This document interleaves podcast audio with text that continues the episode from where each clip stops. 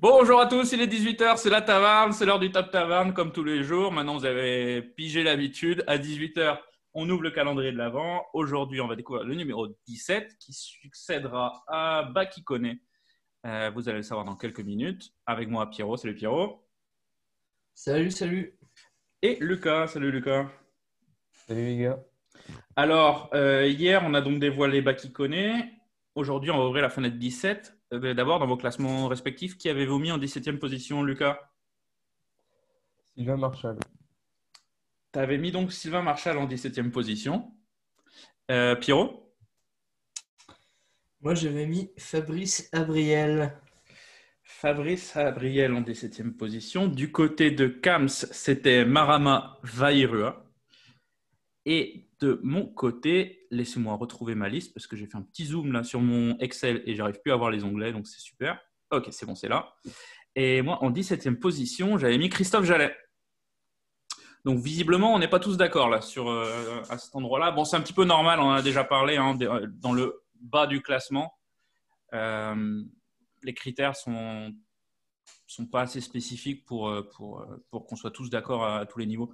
Forcément, dans le top 10, top 5, ça commencera à être euh, un peu plus raccord. Tu nous fais deviner qui est 17e, Pierrot? Alors, c'est un joueur qui a passé beaucoup de temps au club, hein, euh, en tant que joueur et en tant qu'adjoint, entraîneur. La, la plus belle coupe mulet de toute l'histoire de l'humanité.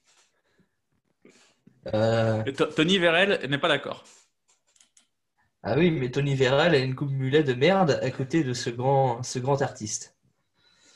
Donc, c'est un joueur qui est passé à Lorient entre 95 1995 et 2003. 207 matchs, 4 buts, 2 montées en Ligue 1. Euh, une Coupe de France, bon, sans jouer cette saison-là, mais bon, euh, ça fait partie du palmarès quand même.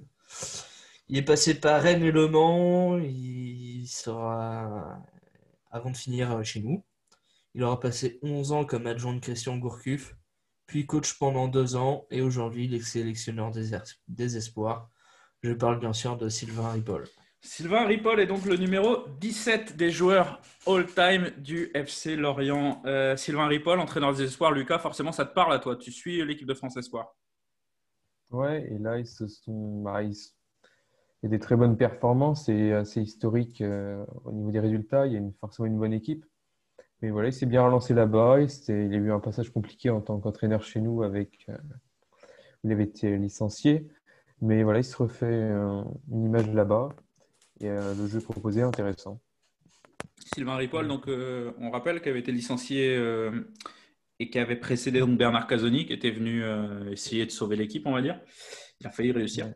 Ouais. Et pourtant, Sylvain Ripoll donc, avait pris la suite de Gourcuff avec un jeu qui était assez similaire, on va dire, dans l'esprit, en tout cas. Euh, mais aujourd'hui, on ne parle pas de l'entraîneur, on parle du joueur. Joueur combatif et un, un- un très bon joueur à son poste. Un très bon milieu de terrain euh, qui est artisan quand même de- des deux montées, euh, notamment la première. Euh, artisan des montées, et puis un joueur qui a passé combien de saisons, tu nous as dit, Pierrot, euh, chez les Merlus en tout, en tant que joueur? Euh, de 97 à 2005, donc euh, Ah, 8 ans. C'est peut-être un des. J'ai pas, j'ai pas ce classement en tête, mais c'est peut-être un des joueurs qui a passé le plus de temps sous le maillot, euh, sous le maillot des Merlus. Donc voilà, la Sans compter taverne. les euh, gardiens, ouais. Oui, sans compter les gardiens, évidemment. Enfin, évidemment, sans compter les gardiens. Euh, donc voilà, la taverne, euh, la taverne Eli offre la 17e place à Sylvain Ripoll. On se retrouve demain, 18h, même heure, même endroit, pour découvrir le numéro 16. On s'approche du top 15, on s'approche du top 15, on s'approche des, des, des- des vrais débats. Des vrais débats. À demain, messieurs. À demain. Salut.